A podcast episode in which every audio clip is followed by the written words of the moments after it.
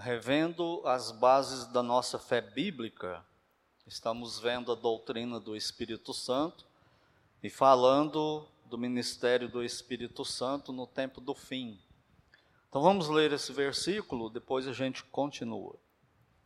Mateus 19, versículo 28, que diz assim: Jesus lhes respondeu: em verdade vos digo que vós, os que me seguistes, quando na regeneração o Filho do Homem se assentar no trono da sua glória, também vos assentareis em doze tronos para julgar as doze tribos de Israel. Oremos. Pai Santo, amado e bendito Deus, é no nome santo do Senhor Jesus que nós entramos em tua presença, em oração mais uma vez, nesta manhã e neste culto. Somos gratos ao Senhor por estarmos vivos. Também te agradecemos porque o Senhor em Cristo nos salvou, nos perdoou, nos justificou eternamente e também damos-te graças por estarmos aqui neste culto e por aqueles que nos acompanham também pela internet. Te agradecemos pela adoração cantada, leituras da tua palavra, orações. E agora, Pai, estamos com a tua palavra aberta para passarmos um tempo com ela. E o Senhor conhece a nossa limitação a respeito dela por isso nós te pedimos que o Senhor nos ilumine com o teu Santo Espírito, que ele aplique a tua palavra, os preceitos dela no nosso coração. Que o Senhor a use para a tua honra, para a tua glória, para a edificação dos teus filhos e filhas e também para a salvação de alguma pessoa perdida que o Senhor queira salvar nesta manhã. Nós oramos te entregando esta mensagem, pedindo a tua bênção, no nome santo do Senhor Jesus Cristo. Amém. Então, nós estamos falando sobre o Espírito Santo no tempo do fim, e mais especificamente o Espírito Santo no reino do Senhor Jesus Cristo. Se, como eu já falei antes aqui várias vezes, se a gente parar e pegar essas músicas do cantor cristão sobre escatologia, nós vamos discordar de uma série de frases delas, por causa dessas interpretações, essa hermenêutica né, que estuda, interpre, interpreta o plano de Deus na terra, como que ele está executando o plano dele. Lembra que ele é eterno, antes da fundação do mundo ele fez um plano, aí daí ele começou a criar, criou o tempo e o espaço primeiro, criou o céu e a terra e colocou Adão aqui, criou os anjos no céu e Adão e Eva aqui, e aí ele começou o plano dele para nós, humanidade, vai chegar até o final desse plano, depois a gente entra no chamado estado eterno. Então, como que ele vai fazer esse plano acontecer? Aqui na Terra, é aí que dá as divergências interpretativas, né? E eu falei então que com relação ao milênio, existem três principais posições a respeito dele, três interpretações. Uma delas é o pré-milenismo, e lembra, não mistura pré-milenismo com pré-tribulacionismo, são duas coisas diferentes. Então, pré-milenismo significa crer que Cristo vem antes de um período literal de mil anos na terra. Então ele virá no fim da tribulação, segunda vinda dele, desce para a terra, julga as nações, prende o diabo, joga o anticristo e o falso profeta no lago de fogo, julga as nações e inaugura o reino que ele prometeu para Israel. Só que ele é mundial. Israel será de fato cabeça das nações, de todas as nações. Isso será cumprido.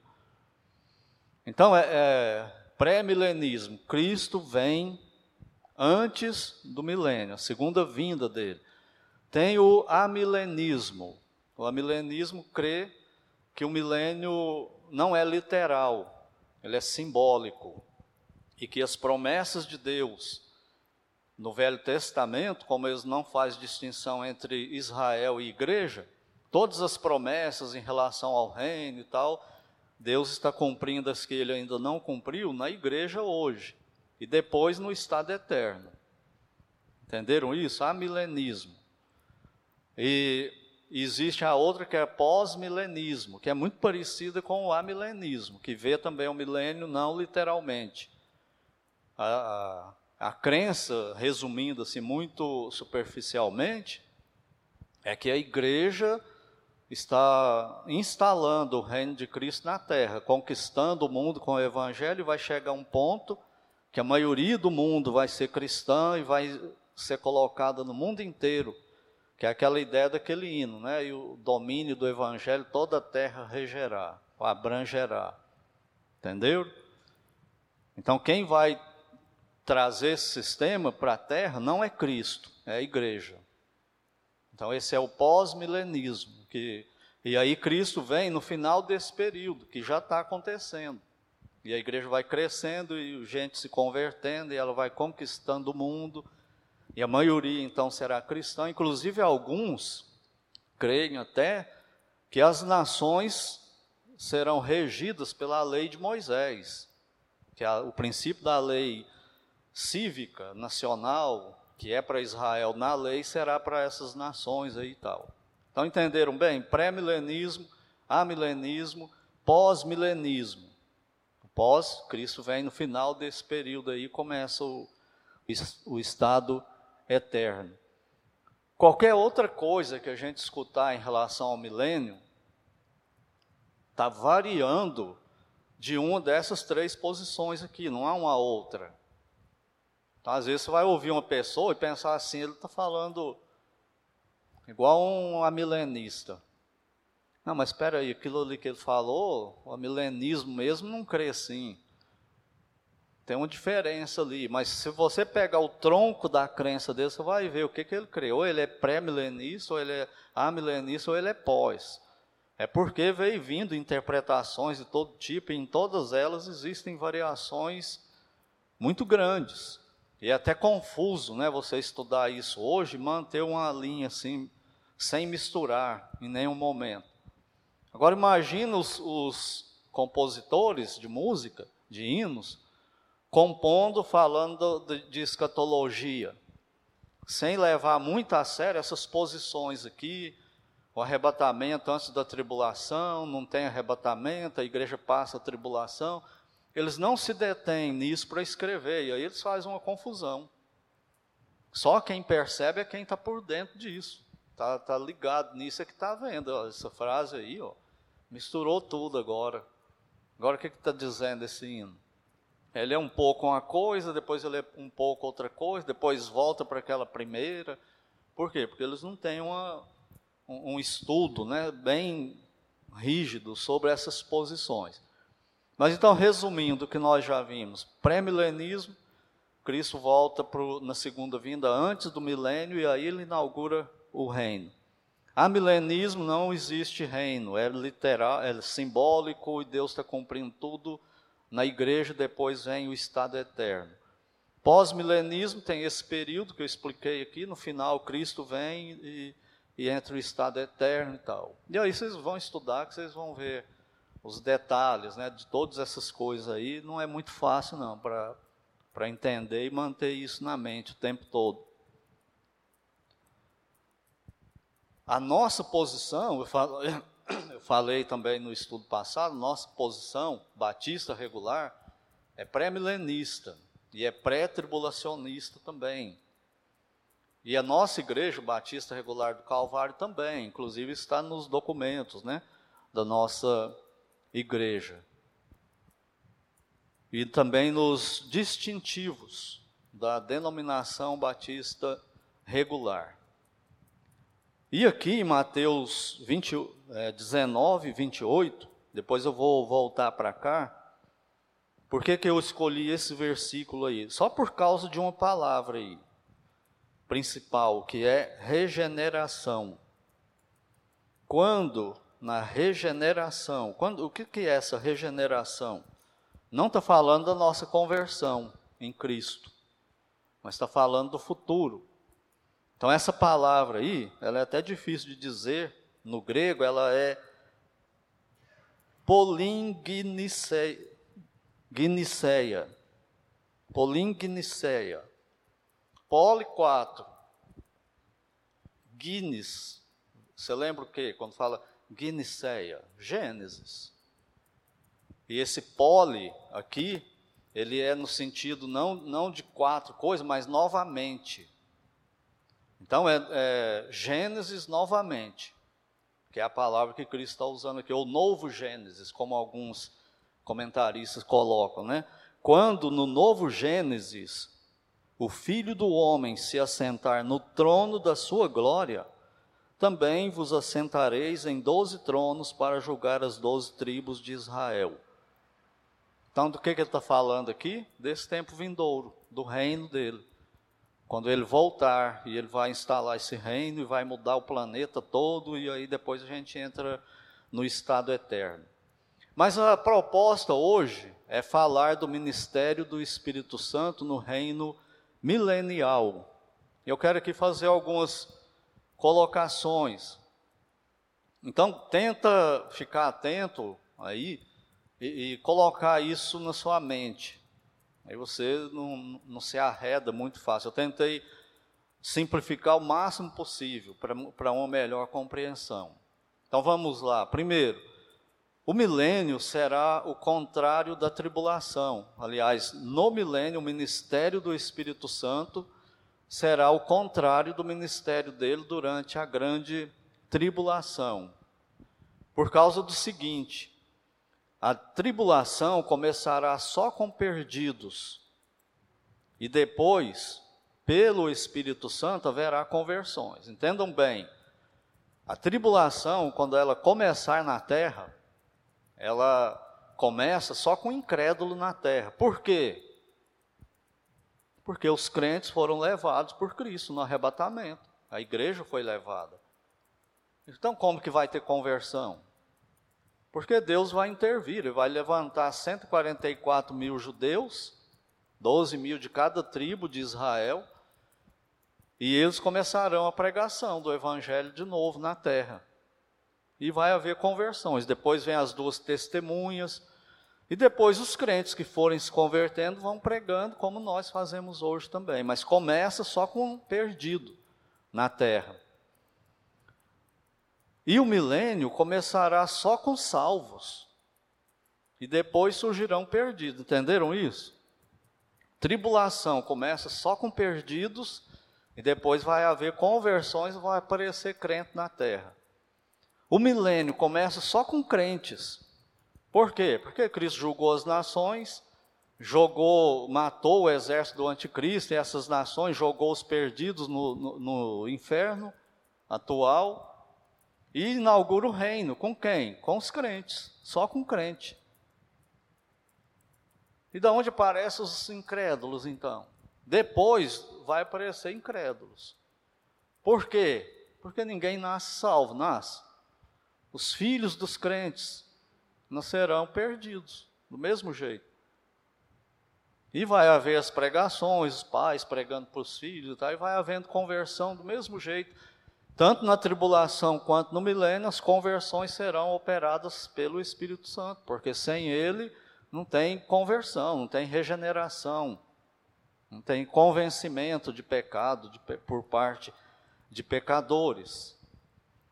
Então grava isso aí. Segundo, na tribulação, o Espírito Santo diminuirá seu ministério de restringir o mal, não é? Por quê? Porque Deus vai deixar o diabo, os demônios e os incrédulos, o anticristo, o falso profeta, ter mais poder no reino das trevas deles, que eles já têm. É a Babel, né, a grande Babilônia que está no mundo hoje, o mundo incrédulo. E o Espírito Santo, então, vai diminuir essa restrição do mal que ele faz hoje. Então, essa restrição, esse ministério de restringir o mal, é diminuído durante a tribulação. E no milênio vai aumentar. Esse ministério de restringir o mal, de promover o bem, vai aumentar. O ministério do Espírito Santo.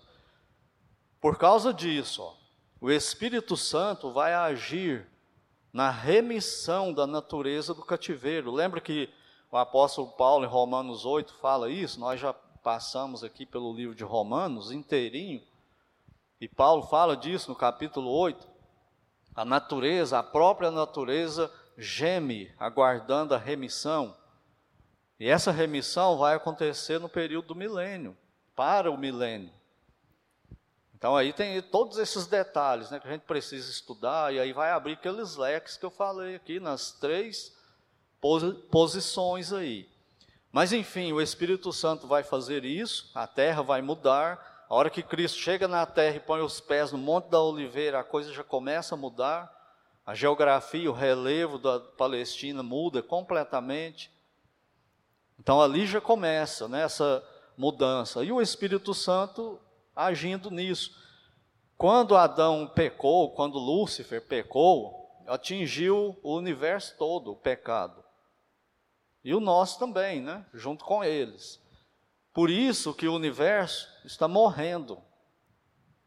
Por isso que vê estrela morrendo. Por quê? Por causa do pecado. Todo o cosmo, toda a criação de Deus está infectada pelo pecado. Está num processo, ela, ela foi criada toda perfeita, não foi? Então por que, que as coisas enferrujam? Você pode pegar um, um metal qualquer, uma joia, guardar num, dentro de uma caixa, dentro de um cofre, e deixa ela, vai lá, depois de 50 anos, ver como que ela, se não tiver toda corrompida, mas já com, começou a corrosão nela. Por quê? Por causa do pecado. Entende por que, que Deus odeia o pecado? Deus criou tudo perfeito e o pecado contaminou tudo e está destruindo tudo no universo, no cosmo inteirinho. O povo aí, de vez em quando, você não vê na televisão, lê na, na internet, o povo falando assim, tem um, foi descoberto pela NASA um, um, um asteroide maior que um campo de futebol e tem um risco dele se chocar com a Terra e tal. Não tem isso? Durante o milênio não tem risco nenhum. Por que, que tem esse risco, essas coisas? Por causa do pecado. Está em, em desordem a coisa. Por isso que o Senhor Jesus veio, olha como ele é grandioso, como a obra dele é incomparável, a morte a ressurreição dele, a obra dele resgata tudo isso do pecado. Não é só o ser humano, é tudo. Então ele vai, o Espírito Santo vai agir nisso, ele não agiu lá no começo, em Gênesis? A terra era sem forma e vazia, o Espírito de Deus pairava sobre ela, e quando começa a mudança, a perfeição da criação, o Espírito Santo não está atuando? A mesma coisa durante o milênio. Vai, vai fazer a mesma coisa. Por isso que é chamado Novo Gênesis. Está tá voltando né, para a origem. Ele vai agir também nessa né, nessa restrição do mal entre os animais. Você consegue perceber isso? Tem a vizinha aqui que tem um punhado de cachorro, não tem? Os vizinhos aqui do lado tem outro, nós temos a nossa. O que, que acontece se todos esses vizinhos soltar esses cachorros para a rua? O que, que acontece?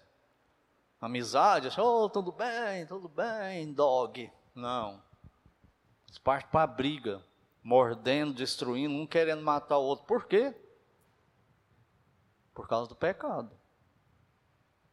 Por que, que gato não suporta cachorro e cachorro não suporta gato? As aves, os, os predadores. Por que, que os animais estão se matando, se destruindo? Às vezes eu vou lá no YouTube e clico naqueles vídeos lá de predadores, mas eu gosto mais dos onde a presa consegue fugir, escapar dos predadores, não é? Quando vem o leão, o tigre atacando aqueles gnus, aí de repente vem quatro, cinco gnus e começa a chifrar o outro e ele vaza. Mas está tirando a comida dele, daquele que ele está espantando. Fala, Senhor, eu não entendo isso não, é o Senhor que controla, mas isso é o pecado. Isso existe por causa do pecado. Pássaro. Viu o pássaro atacando outro pássaro, um pássaro indo num ninho do outro, comendo filhote, comendo ovo. Por que isso? Você quer chegar perto dos pássaros, eles não deixam. Por quê? Porque tem medo, está em inimizade. A, natura, a criação toda está em inimizade, não tem paz. Por que, que a gente briga, se ofende?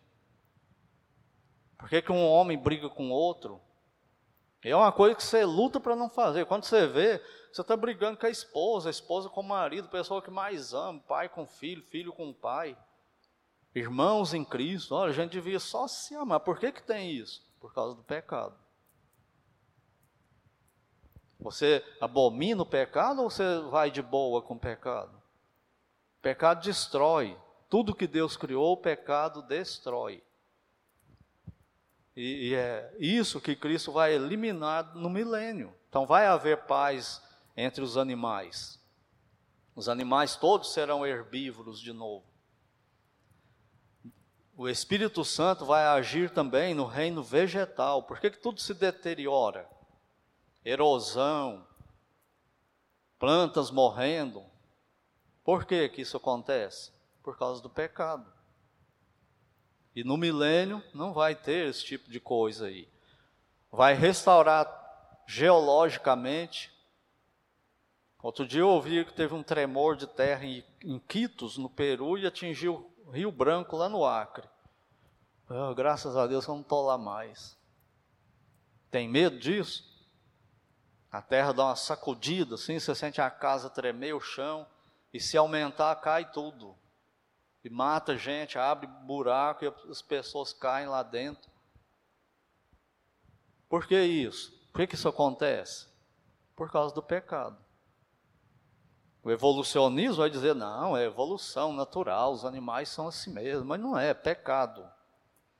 Que estragou tudo que Deus criou perfeito. E entre os seres humanos e os animais também, vai haver essa pacificação. No milênio você vai poder chegar perto de uma ave qualquer e pegar ela na mão. Pensou a gente pegando uma águia? A águia está lá, você vai para o lado dela e chega e põe a mão nela e ela não foge, nem te bica nem te agarra com aquelas garras dela para te matar. Por que, que eles fazem isso? Para matar. E não é o que a gente faz também, na hora da briga, na hora da raiva, a gente age para matar, só que a gente não tem coragem. Mas a vontade da natureza caída é mesmo matar. E vai haver essa paz que o mundo espera também, mundial, entre as nações, entre as pessoas. Dá para imaginar você andando aí pelo trânsito de Uberlândia e não ver nenhum palavrão, nenhuma quebra de, de lei de trânsito, nenhuma briga. Dá para imaginar? Isso é inimaginável. São Paulo, nenhum roubo, nenhum assassinato, tráfico de droga vai acabar. Não, isso é impossível. Não vai existir Cracolândia? Não vai existir Cracolândia. Por quê? o príncipe da paz estará aqui na terra e governará esse mundo com vara de ferro. E quem que vai agir no mundo inteiro para ficar tudo assim? O Espírito Santo. Ele vai estar agindo nesse, com esse ministério aí. E aí, o reino é, o, é a plenitude do cumprimento do reino que Deus prometeu para Israel. Prometeu para Davi, filho de Davi, vai reinar aqui nesse mundo, Israel vai ser cabeça das nações. Isso é literal. Senão Deus não vai cumprir o que ele falou. Por quê? Porque os reinos de antes, o reino de Davi foi literal aqui na terra? Foi. O reino de Nabucodonosor, a Babilônia. Daniel 2, aquela estátua lá que Deus revela para Daniel, o que, que ele fala que é? Quatro reinos, quatro impérios. Lembra deles? Babilônia, Medo-Persa, Grécia e Roma. E aí o que, que acontece quando chega esse quarto império? Deus fala para Daniel: essa pedra cortada sem mão vai vir do céu e destrói esse império ateísta mundial E aí vai vir um novo reino. Esse reino que vem do céu vai governar todo o planeta. Se os outros quatro foram literais, por que, que o quinto não será? É uma questão até de lógica, simples. Então Cristo vem e inaugura esse reino. E essa paz que todo mundo espera começa.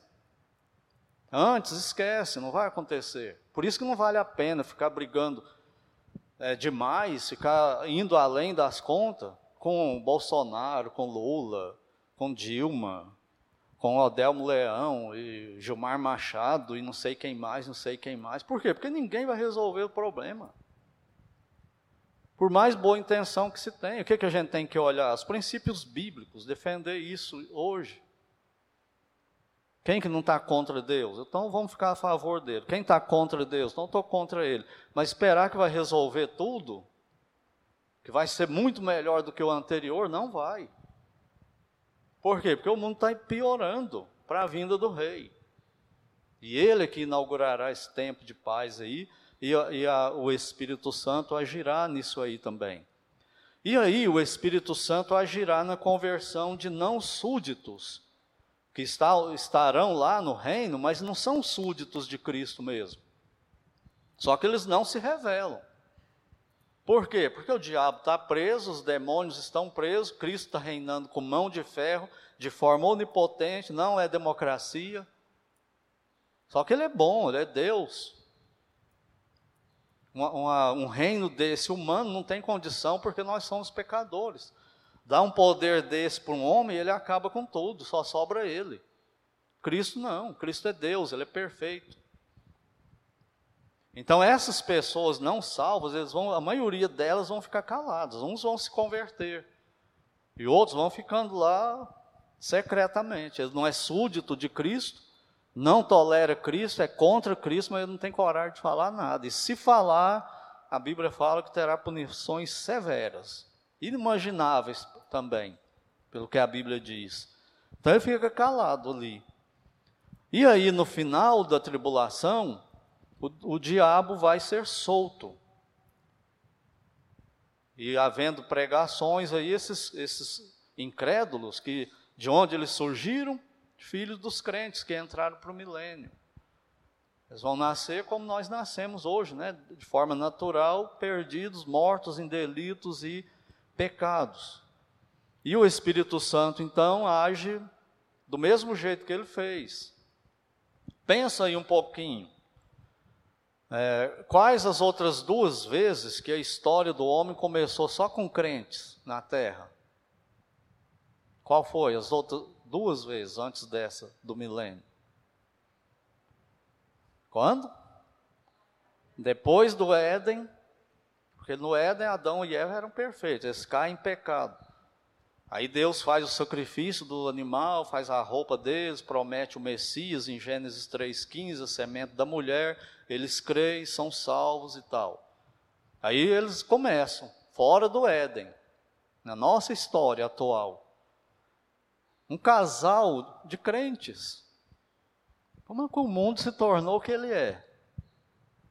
Começou só com crente, chegou um momento que Deus falou: vou matar todo mundo. E preserva só Noé e a família dele. Oito, oito crentes, de novo. Termina o dilúvio, começa só oito crentes na terra. E olha para nós hoje. Já imaginou se Deus não intervir na coisa? Se Deus não manter o plano dele, a gente acaba com tudo. Tudo, tudo, tudo que ele criou. A gente destrói porque somos pecadores. Até um mal em nós que nós não temos noção. Porque a gente se surpreende com a gente mesmo, não é? Na hora que a gente faz alguma coisa ou fala, puxa vida, como é que eu, como é que eu desci tão baixo assim? Você podia ter descido mais baixo do que isso. Você só não desceu por causa da graça de Deus. Só por isso que não desceu mais baixo do que isso. Eu lembro de um pregador antigo, ele pregava e falava muito sobre isso. Ele dizia o seguinte: falando para os ouvintes, né, ele dizia: você, Sabe por que, que você não foi tão longe na sua vida ainda? Com droga, com imoralidade, com rebelião, contra a polícia? Por que você não está numa prisão, apanhando da polícia e tal? Porque tem algum crente orando por você em algum lugar na sua família. Tem igreja orando por você. É só por isso que você não foi tão baixo ainda. Porque se te soltar, você não tem noção do quanto a gente pode ir no pecado. E mesmo nós que somos salvos. Por isso que Paulo fala: aquele que está de pé, aquele que pensa está de pé. A gente tem mania de falar esse versículo sem o pensa, né? Aquele que pensa está de pé. Lembra quando o pessoal, ah, eu não peco nisso, não. Isso aqui também eu não pego. Ele está falando, você não peca? Aquele que pensa estar de pé, veja que não caia. O que, que ele está dizendo? Tudo isso aqui que eu estou falando para vocês, da história de Israel, vocês podem repetir.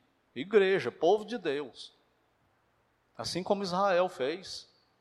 É isso que ele está dizendo para nós. Então nós não temos noção né, disso aqui. O Espírito Santo então vai agir na conversão desses não súditos secretos que vão surgir do mesmo jeito que surgiram os incrédulos depois do dilúvio e depois do Éden também. E no final do milênio, o diabo será solto da, da prisão onde ele vai estar, onde o anjo que Cristo mandou prendeu ele por mil anos. E no final, antes de terminar um pouco o, os mil anos, o diabo será solto. Pode ver Apocalipse 20. E aí, o diabo e os demônios pega esses incrédulos, súditos, falsos, influencia eles, dá coragem para eles, e aí eles vão com líder e, e turma. Gente, com líder e numa turma, a gente não tem noção do que a gente faz. Por que, que a gente gosta assim? A Bíblia não fala assim: se teu irmão pecar contra ti, vai e fala com ele. Por que, que a gente gosta de chamar outra pessoa ou outras pessoas para ir com a gente falar com, com a pessoa? Porque dá mais coragem. A gente se sente mais protegido, vou ter apoio. Se você pegar uma pessoa dessas aí que briga na rua, time de futebol, torcida, pega outra e tal, se ele estiver sozinho, ele não encara. Mas se ele tiver um bom líder, pondo fogo nele, motivando ele, e tiver mais uns dois ou três, ele parte para cima mesmo. E é isso que vai acontecer durante o milênio. Vem o diabo liderando esse povo, penso eu, de forma invisível, como ele faz hoje. E os demônios também, e esse povo então vai criar coragem. E eles vão fazer o quê? Atacar o rei, lá em Jerusalém. Vão partir para lá para acabar com ele.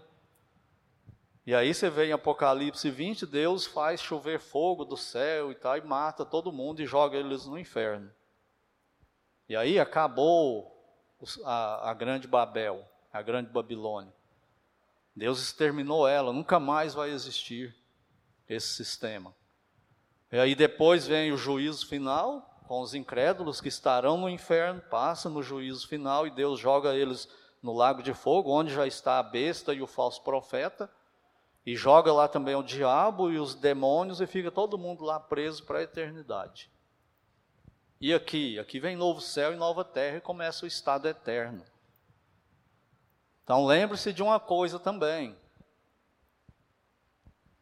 É, o céu que a gente pensa hoje, hoje quem morre, crente, quem é salvo e morre, vai para onde? Vai para o céu, não vai? Mas a gente vai ficar lá eternamente? Claro que não. Aonde é a nossa eternidade? Nova terra. É lá que é a nossa eternidade. Com Cristo habitando conosco, né, e tudo mais, onde não precisa de luz de dia, de, de nada disso aí, porque Ele é a luz, a presença dEle. E aí os seus servos o servirão eternamente nessa nova terra que é chamado também de tabernáculo de Deus, Nova Jerusalém, que Deus habitará conosco aqui e tal, mas é, é aqui. O céu hoje, onde o crente morre, vai e fica com Cristo, é, é um lugar intermediário. Quando eu aprendi isso, eu tive uma decepção, você não tem noção. Puxa vida, eu pensei que eu ia ficar no céu o tempo todo lá, onde Deus está. Deus está em todo lugar, Ele é onipresente. Mas não é a ideia geral que a gente tem. Vou para o céu e ficar lá eternamente. Então, quando lembra-se, quando a Bíblia fala de céu, muitas vezes está falando da Nova Jerusalém, no novo céu e nova terra. O que, que é céu? É estar com Cristo. O que é incomparavelmente melhor, não é, não é um lugar em si, é estar com Ele. E aí, como serão os detalhes? Provavelmente aí despertou na sua mente uma série de interrogação, mais do que no paletó do Coringa, né? O Coringa? Não, charada, né? Tem um paletó cheio de interrogação. E o que, que você tem que fazer agora? Correr atrás, estudar para responder essas interrogações aí. Como isso? Como aquilo?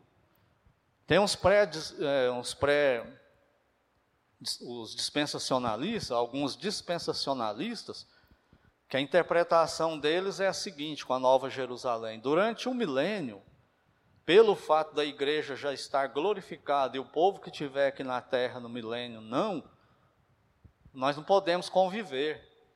Igual os anjos hoje, né? Os anjos bons. A gente não vê os anjos bons, vê? Então, por que, que a gente não vê? Por causa do pecado. Quando for glorificado, nós vamos ver. Se passar um anjo, você vê o anjo. E agora? Agora você não vê. Então, por causa dessas questões aí, alguns, alguns dispensacionalistas crê como que a Nova Jerusalém, quando ela descer, quando Cristo vier na segunda vinda, ele vem trazendo a Nova Jerusalém. Só que ela ficará suspensa, ela não desce para a terra e Cristo desce para a terra e nós, igreja, ficamos na Nova Jerusalém. Aí, quando ele fala assim, é, ô João, Vai lá no banco, faz tal coisa. Aí João vem do céu, igual um anjo vem hoje. Vem da Nova Jerusalém, né? Vai lá e, e volta. Mas isso é interpretação. A pessoa pode ter viajado na maionese para pensar isso aí, mas pode ser também. O que, que impede de ser? Entendeu? Então, essas são as variações. Aí outros falam, não, a Nova Jerusalém no milênio vai estar na, na, em Jerusalém. Fala assim, mas a Nova Jerusalém ela é maior do que Israel, a nação de Israel. A Nova Jerusalém, ela, ela vai daqui até para lá de Cuiabá, ela tem mais de 2 mil quilômetros de comprimento, e de lado e de altura.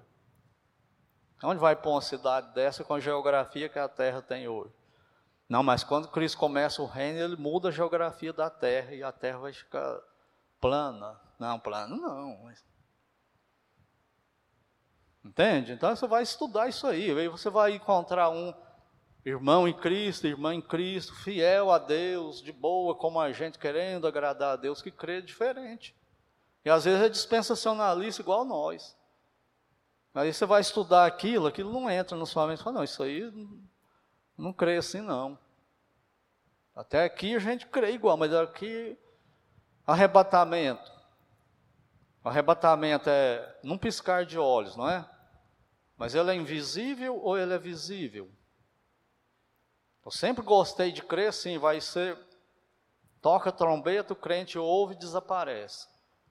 Mas tem outros irmãos que não, ele acha que vai ser visível, igual quando Cristo subiu para o céu, todo mundo vai ver a igreja subindo também. Pastor Marcos Granconato, por exemplo, crê desse jeito aí. Uns crê que a hora que a gente diz, se acontecer agora, meu sapato fica ali, a meia, calça dobrada em cima do sapato, a camisa dobrada e a gravata em cima da camisa. E outros creem que não, que vai cair aqui, eu vou subir com a roupa celestial, glorificado. Pode ser uma coisa, pode ser outra também. Pode sumir essa roupa e ir para o nada. Que diferença que faz isso para nós? Entende? Mas você tem que crer alguma coisa. Por quê? Porque é nosso, nosso Deus nos criou racionais, como seres racionais. Aí você imagina o que, que vai acontecer com a roupa. Aí vem essas diferenças aí, né? E o. Como é que chama aquele filme famoso? Hã? Deixados para Trás, que é um livro, né? E eles fizeram o filme, então ele divulgou isso aí, porque o autor imaginou isso. Aí eu, quando eu me converti, eu já pensava que isso era Bíblia. Aí quando você vai ler a Bíblia e ouvir outros pregadores, você fala, não, mas nunca tinha ouvido falar nisso, não. É porque não estuda a Bíblia, né, como devia. Não vai em conferência como devia. Aí tem um, um caminhão de coisa que a gente nunca ouviu falar. E se a gente não ficar esperto, tem coisa que a hora que você ouve falar, sua fé chega a balançar. Por causa dessas diferentes interpretações aí sobre essa, essas coisas aí. E depois disso, então, depois do milênio, vai ocorrer o juízo final, o lago de fogo, novo céu, nova terra, que é chamado de estado eterno. Lições aqui, vou falar rapidinho aqui por causa do tempo, depois tem a assembleia. Primeira lição é a de sempre, que a Bíblia fala isso de capa a capa, né, de Gênesis a Apocalipse. Primeira coisa, devemos guardar o nosso coração do pecado, porque nós somos terríveis. Por que, que falo disso no estudo sobre o milênio? Porque durante o milênio, com Cristo na terra, o Espírito Santo atuando como nunca atuou na terra, promovendo paz, bênção, prosperidade, paz entre as nações, no reino animal, vegetal, recuperando tudo e abençoando todo mundo, ainda assim vai ter gente contra ele. Esses somos nós. E porque esse nosso coração, essa nossa natureza pecaminosa, inimiga de Deus, ela não foi regenerada. Ela não foi pacificada com Deus, ela continua inimiga. Ela continua não gostando. E por causa disso, nós somos do jeito que somos aí. Há pessoas que não cuidam do coração, e muitas vezes até crentes, e aí é cheio de confusão. Já viu aquela pessoa assim, crente e não crente também? Que ele é assim, a família dele está em paz, todo mundo em harmonia. Ele joga uma bomba lá na família e tira a paz de todo mundo e vira um inferno aquela família. E às vezes com cada coisa que é inacreditável. Para que essa pessoa levantou essa questão aqui agora?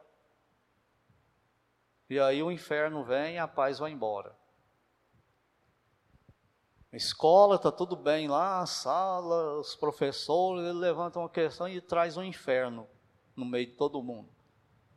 Trabalho, ambiente de trabalho, joia, todo mundo lá pelejando para dar tudo certo e bem, ter um dia bom, levanta uma questão lá no meio, joga um contra outro e cria um inferno dentro da, da empresa, no ambiente de trabalho acusa um colega de uma coisa, aquele colega que chegou, bom dia, tudo bem, sorrindo, ele fecha a cara e fica triste, acabou o dia para ele.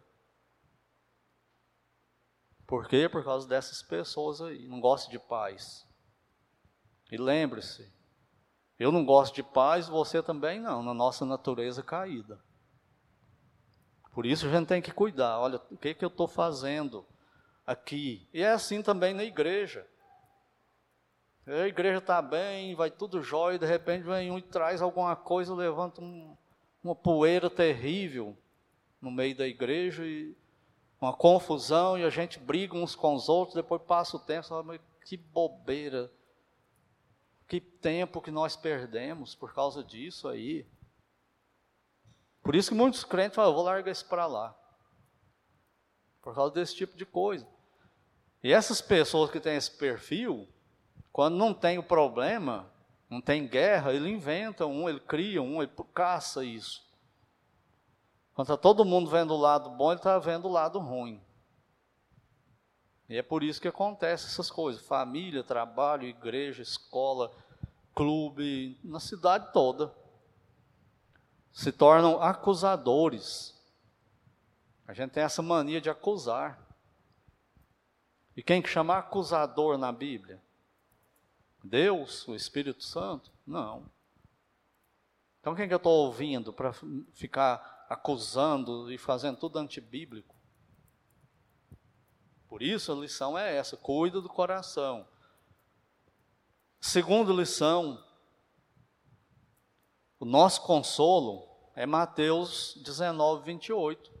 Essa polingenesia, novo Gênesis. Já imaginou se a gente ficasse dependendo só de nós? para voltar lá para a perfeição que Deus criou o Éden, com política, com filosofia, com, com conhecimento humano, com homens liderando. Quando que a gente atingiria aquilo? Nunca. Jamais. Mas a bênção é essa aqui, ó. Quando da regeneração o Filho do Homem se assentar no trono da sua glória, você vai estar comigo. É isso que ele está dizendo. Ele faz uma promessa aqui para os apóstolos, mas tem outras para nós também.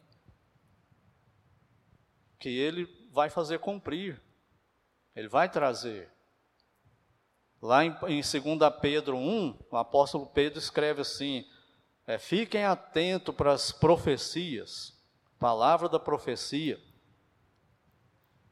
porque pega ela como uma candeia que ilumina nesse mundo tenebroso. Então, pega as profecias, todas essas que Deus tem, fala, não, Deus vai cumprir isso aqui assim, ó. É, é, essa era a esperança dos apóstolos, era, a interpretação dos profetas.